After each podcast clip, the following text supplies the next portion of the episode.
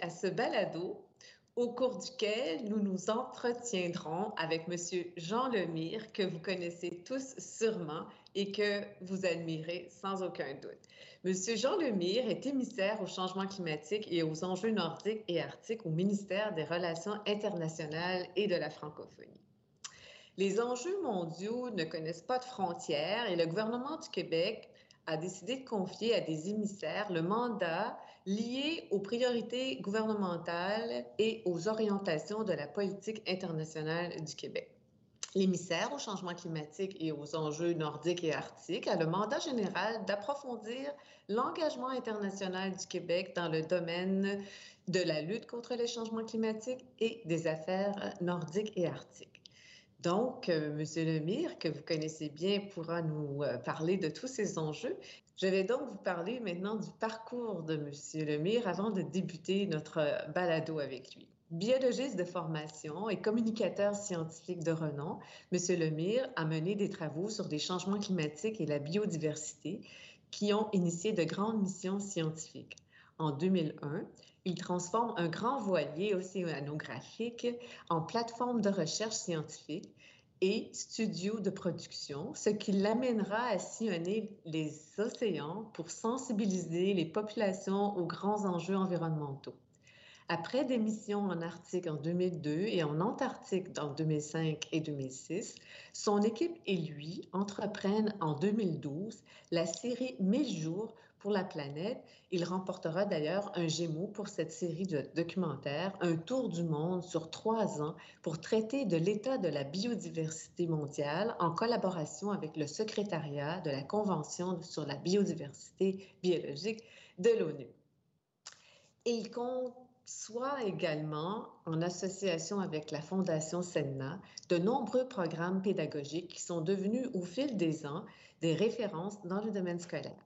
Jean Lemire a été nommé émissaire au changement climatique et aux enjeux nordiques et arctiques par le gouvernement du Québec en septembre 2017, devenant ainsi le premier émissaire de l'histoire de la diplomatie québécoise. Son expertise et son engagement contribuent au leadership indéniable qu'exerce le Québec dans les enjeux nordiques et arctiques, ainsi qu'en matière de lutte contre les changements climatiques sur la scène internationale. Monsieur Lemire, bonjour et bienvenue à ce balado. Merci beaucoup d'avoir accepté de discuter avec nous aujourd'hui. Bonjour, ça me fait plaisir. Je suis, je suis très content. C'est un poste qui est peu connu du public, alors que je trouve que c'est une belle, une belle opportunité. Merci. Donc, euh, ben, ma première question, bien sûr, pour vous, c'est euh, pouvez-vous nous parler de votre rôle d'émissaire au changement climatique et aux enjeux nordiques et arctiques? Alors, mon rôle vraiment est de représenter le Québec dans les grands événements internationaux, évidemment en environnement. Euh, partager l'expertise du Québec avec, avec les autres pays, nations, villes, États, mais également aller chercher des bonnes idées et donc, c'est en établissant ce dialogue qu'on peut partager de l'information euh, pour euh, vraiment être à la page en termes de, mesures pour combattre les changements climatiques. Euh, évidemment, j'ai plusieurs chapeaux. J'ai un chapeau en biodiversité aussi également, et c'est une année très importante puisqu'on se prépare pour la COP biodiversité qui aura lieu à Kunming en Chine en principe à l'automne. On verra selon les, conditions avec la pandémie, mais et donc, il y a beaucoup, beaucoup de travail et je, suis un des négociateurs, si on veut, de, ce nouveau plan mondial euh, qui sera adopté à Kunming. Et j'ai le privilège de représenter euh, les gouvernements infranationaux qui, sont, qui font partie de, de cette convention sur la diversité biologique. Donc, c'est un beau privilège, c'est une belle voie pour le Québec, c'est vraiment une opportunité formidable pour le Québec. Et euh, c'est très important, là. il faut voir qu'on a des liens avec, par exemple, avec la Californie qui vient de se joindre suite à, suite à notre initiative comme euh, État observateur à la Convention sur la diversité biologique. Donc, les liens avec la Californie euh, sont déjà très présents, entre autres, avec notre marché du carbone. Et on pense à, l'Écosse, par exemple. Donc, on a vraiment des partenariats qui sont très, très efficaces, autant en changement climatique qu'en biodiversité, et même chose en, affaires nordiques et arctiques. Pour moi, c'est important d'amener euh, la science dans le débat. Alors, c'est pour ça que j'ai accepté ce rôle, pour que la science puisse avoir une voix vraiment qui peut ensuite se rendre jusqu'aux politiques. Et est-ce que c'est le seul émissaire qui existe au Québec ou est-ce qu'il y a d'autres émissaires dans les autres provinces au Canada? En fait, pas dans les provinces au, Canada. Le Canada euh, a, le même rôle. C'est ce qu'on appelle un ambassadeur en changement climatique. Et la plupart des pays ont des ambassadeurs en changement climatique, ceux qui sont très actifs en, environnement. Euh, c'est la nomenclature souvent qui change. Là. par exemple, aux États-Unis, il y a, un, Envoy for Climate Change euh, qui, est, qui, est, très connu, John Kerry. donc, lui, c'est vraiment peut-être le plus connu. Euh, au Canada, c'est Patricia Fuller qui joue ce rôle-là. Donc, on le voit bien, là, c'est un poste qui prend de plus en plus d'importance parce qu'on est dans un changement de paradigme complètement depuis quelques années où l'environnement euh, fait vraiment partie maintenant des mesures économiques. Et donc, ça, c'est intéressant. Avant, c'était plus en confrontation de plus en plus, et on le voit bien avec les plans de relance suite à la pandémie, il y a vraiment une, euh, conjugaison entre, euh, je dirais, environnement et économie. Oui, on le voit de plus en plus. Comment réconcilier les deux? Est-ce que vous pouvez nous parler plus spécifiquement de votre mandat en changement climatique? C'est intéressant parce que euh, ça va permettre aussi au public de comprendre un petit peu quel est le, rôle. On, moi, j'agis beaucoup en diplomatie d'influence. Alors, c'est quoi de la diplomatie d'influence? Bien, évidemment, souvent, j'accompagne, euh, par exemple, le ministre de l'Environnement dans une COP en changement climatique et on a plusieurs rencontres bilatérales. Euh, et là, c'est intéressant parce que, comme ce sont des, rencontres de haut niveau, ça permet d'établir euh, une relation directe ensuite avec nos, équipes de professionnels. Et c'est là où tout, tout se joue. C'est là où vraiment il y a un partage d'informations. Je vous donne un, exemple. Si je suis en rencontre avec euh, le ministre de l'Environnement de la Norvège, ben, on veut connaître euh, pourquoi et quelles sont les méthodes qui ont été mises en place pour l'électrification des transports, par exemple. Mm-hmm. Alors, c'est de l'information très, très intéressante, évidemment, pour notre ministre de l'Environnement ici, mais la mise en contact des deux équipes va faire avancer les dossiers et va permettre de partager des bonnes pratiques. Et c'est très varié. Si je suis dans une rencontre en Allemagne, ben là, on va se concentrer souvent sur la filière de l'hydrogène parce que là, il y a vraiment un développement très intéressant à ce niveau-là. Donc, c'est vraiment de pouvoir mettre ça en, en, lien, ces équipes, pour pouvoir faire ce qu'on appelle de la diplomatie d'influence. Ce qui est intéressant, c'est qu'avec l'évolution, on se rend compte que les deux grandes conventions de l'ONU, celle en changement climatique et en biodiversité, travaillent de plus en plus ensemble. Mm-hmm. Et ça, c'est intéressant parce que, comme vous le savez, la, majorité des pays et des États et des villes se sont engagés euh, pour une carboneutralité en 2050. Carboneutralité en 2050, ça ne veut pas dire qu'on ne va plus émettre de GES, ça veut simplement dire que euh, la balance entre ce que l'on émet et ce que l'on capte va être nulle, va être, va être à zéro. Donc, à ce moment-là, la biodiversité prend une place très, très importante puisque ce sont les puits de carbone naturels qui vont permettre de calculer ce que l'on capte. Donc, c'est les océans, c'est les forêts, et ça, évidemment, le Québec est bien placé. On va pouvoir jouer un rôle très, très important.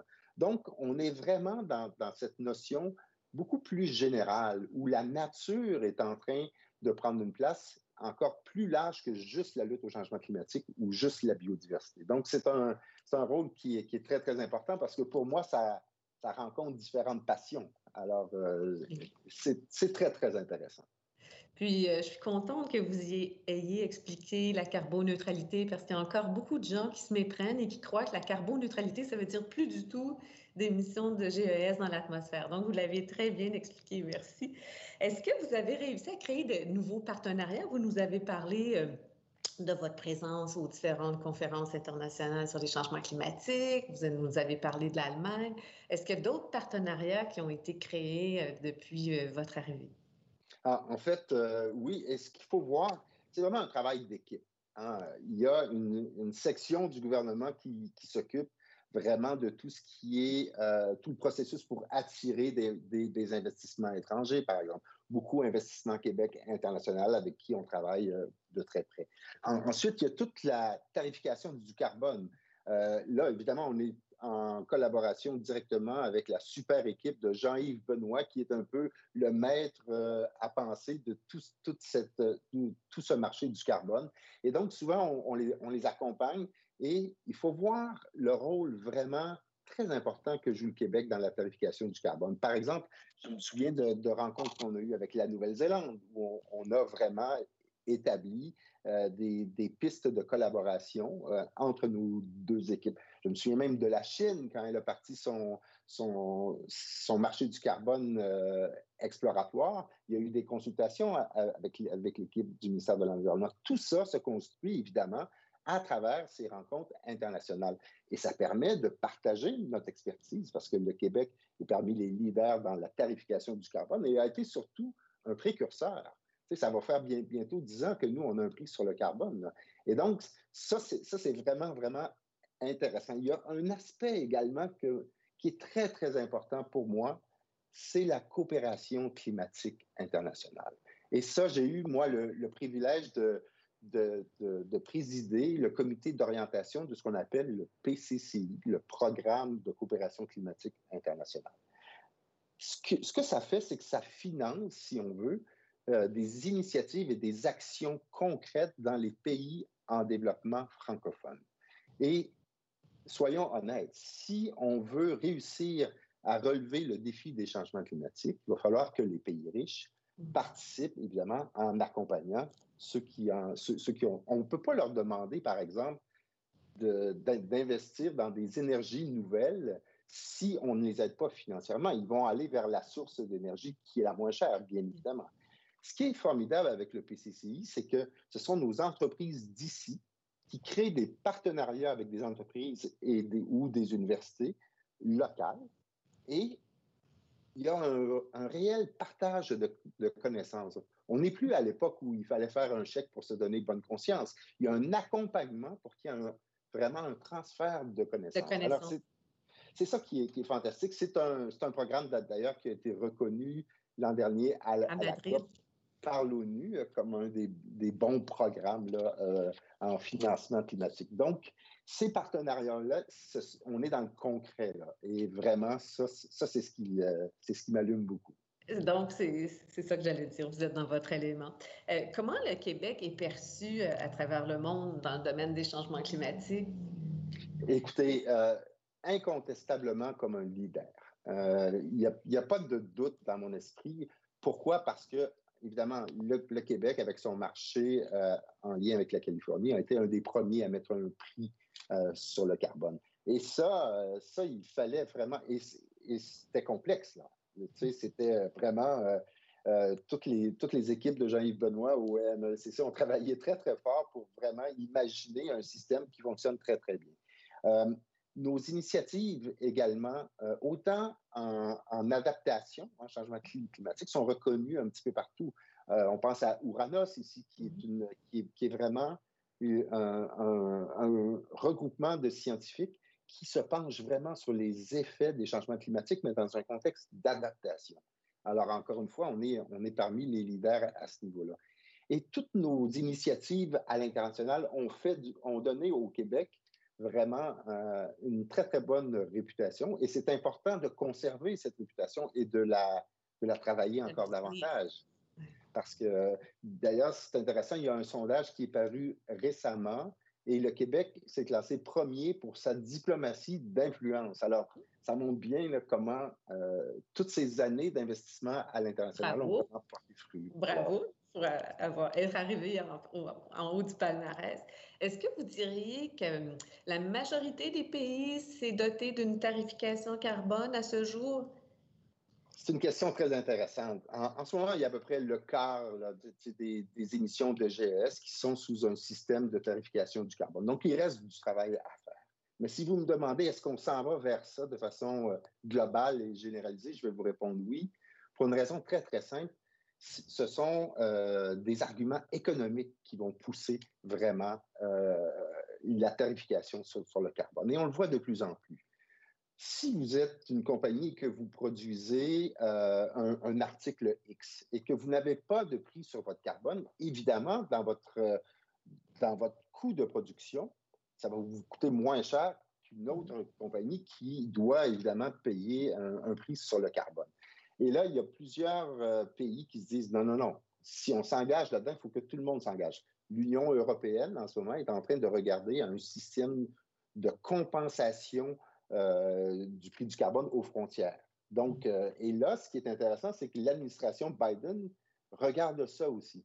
Donc, on, voit bien que si, si tout le monde a un prix sur le carbone, évidemment, ça amène une plus grande compétitivité, puisque tout le monde a les mêmes contraintes.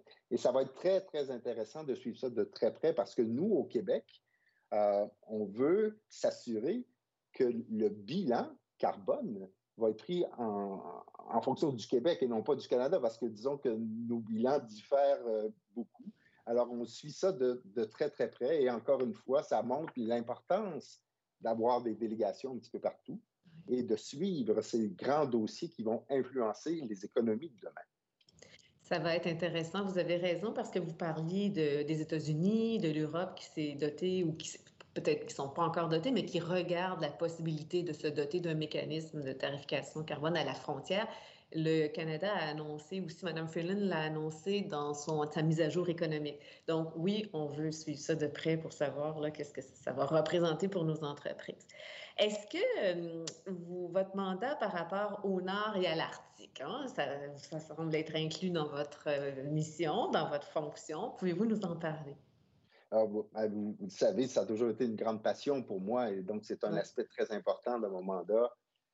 Euh, ça bouge beaucoup en ce moment dans tout ce qui est euh, affaires arctiques et nordiques. Et donc, pour moi, c'est important d'être sur la scène internationale, encore une fois, dans les grands événements internationaux pour bien représenter nos, nos, populations locales et autochtones. Parce que ça va très, très vite en ce moment et on veut vraiment qu'ils soient au cœur de toutes ces transformations. Euh, exemple, je, je suis euh, le représentant sur la délégation canadienne pour le Conseil de l'Arctique. Alors, mmh. c'est ce grand conseil qui, euh, qui regroupe les, les, les pays qui, qui sont directement reliés à l'Arctique. Et c'est important d'avoir une voix parce que si on n'a pas de voix, vous savez, il y, a, il y a quelques années, on ne reconnaissait pas le Québec comme un État arctique. Alors, mhm. il a fallu se battre pour ça. Alors, c'est le genre de, représentation à l'international qui est essentiel. Euh, c'est très important parce qu'on a de grandes institutions de recherche. Vous savez, le Québec est au cœur, vraiment, c'est le pôle nord-américain pour la recherche scientifique mhm. arctique. Donc, évidemment, c'est important d'être là, aux grandes tables, pour être certain que l'Université Laval, ArcticNet, l'Institut nordique du Québec, McGill, tout ça, puisse avoir une bonne représentation. Donc, c'est, euh, je continue à, représenter le Québec, euh, évidemment, sur les affaires euh, nordiques et arctiques, et ça, ça touche encore une fois une grande passion pour moi. Ben oui, donc vous pouvez contribuer grandement. Est-ce que vous en avez parlé un peu au début, mais quelle a été votre grande motivation lorsqu'on vous a offert le poste d'émissaire? Ah, c'est intéressant parce que, en fait, j'ai été très surpris quand on m'a offert ça. Euh, je, me, suis dit, il faut que je réfléchisse euh, vraiment. Euh, et en même temps, je n'avais pas beaucoup de temps pour réfléchir parce que quelques jours après, je devais être à la Climate Week à, New York. Alors, et vous savez, il y a Nicolas Hulot dans ces années-là qui avait accepté un poste aussi au, gouvernement. Et j'ai bien réfléchi. Je pense que mon pouvoir d'influence était trop important euh, si j'allais dans cette fonction-là pour, pour laisser passer une telle opportunité. Pour moi, amener la science au niveau des décisions politiques, c'était quelque chose qui m'intéressait beaucoup, beaucoup. Et donc, j'ai mis de côté une, carrière qui allait très bien pour me concentrer vraiment sur, euh, sur le réel pouvoir. Et donc, être dans, dans ces rencontres-là, avoir accès à des gens. Je, me souviens d'une conversation formidable à Paris avec John Kerry, par mm. exemple, et où on, parlait des grands enjeux planétaires. Même, même chose avec Laurent Fabius. Mm. Euh, et donc, ça me donnait accès aux vrais décideurs, aux grands influenceurs. Et ça, vraiment, c'est un privilège.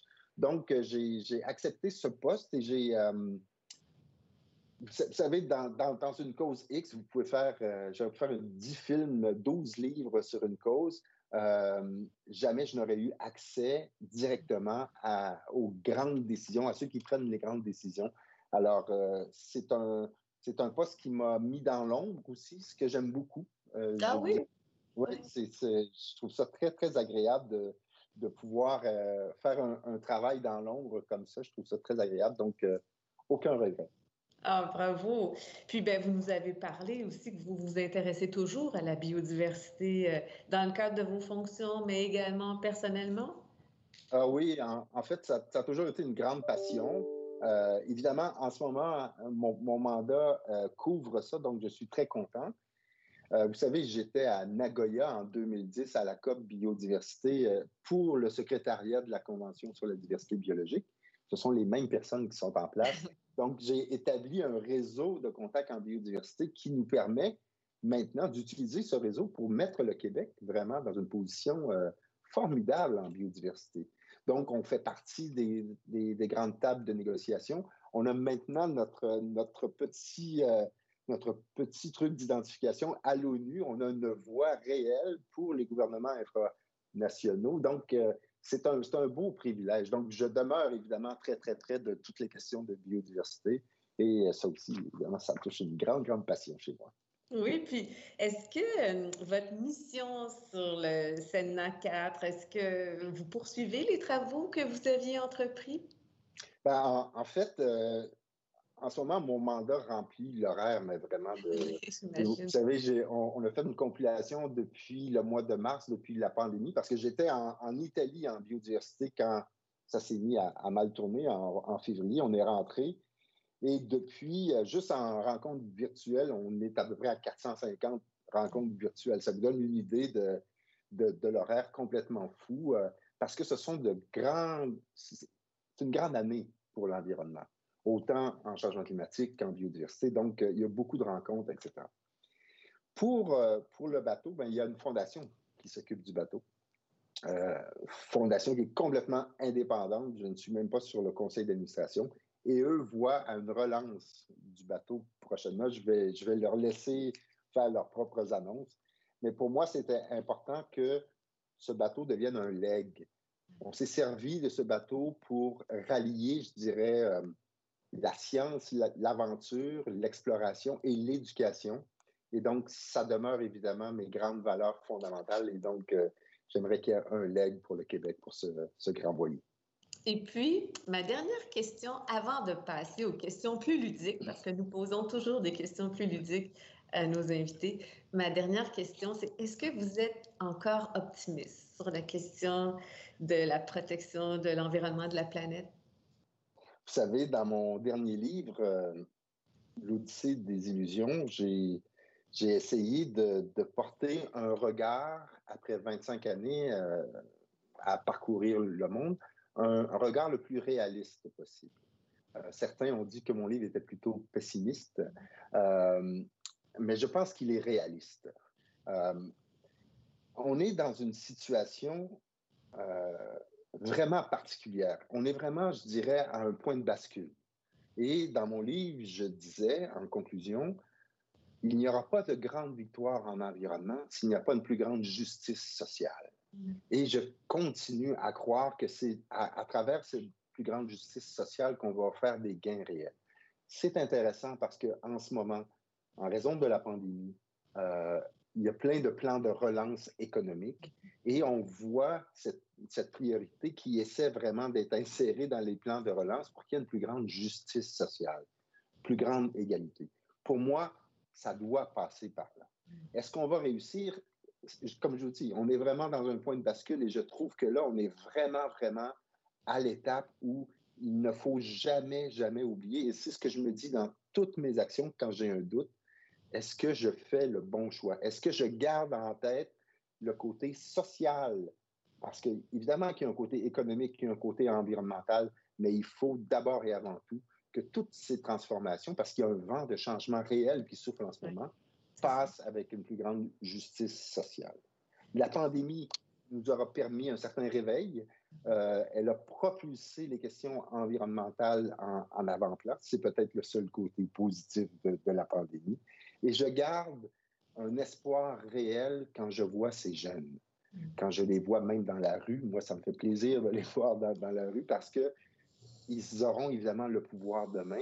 Ils ont su développer des valeurs fondamentales de respect de la nature qui vont dicter vraiment la route de demain pour l'humanité. Alors, ce sont ces petites graines qu'on a semées à, travers les différents programmes éducatifs un peu partout dans le monde, évidemment, pas juste avec nos actions, qui étaient dans un terreau très fertile dans la jeunesse.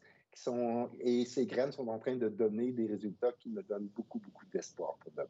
Ah, c'est bien, donc de l'optimisme, comme Bertrand Picard aussi qui euh, nous dit qu'il peut être optimiste. Et donc, comme je vous le disais, nous posons toujours quatre, euh, cinq plutôt questions à nos invités d'un autre un peu plus ludique. C'est la première, c'est quel est le mot que vous préférez le plus dans le vocabulaire du développement durable?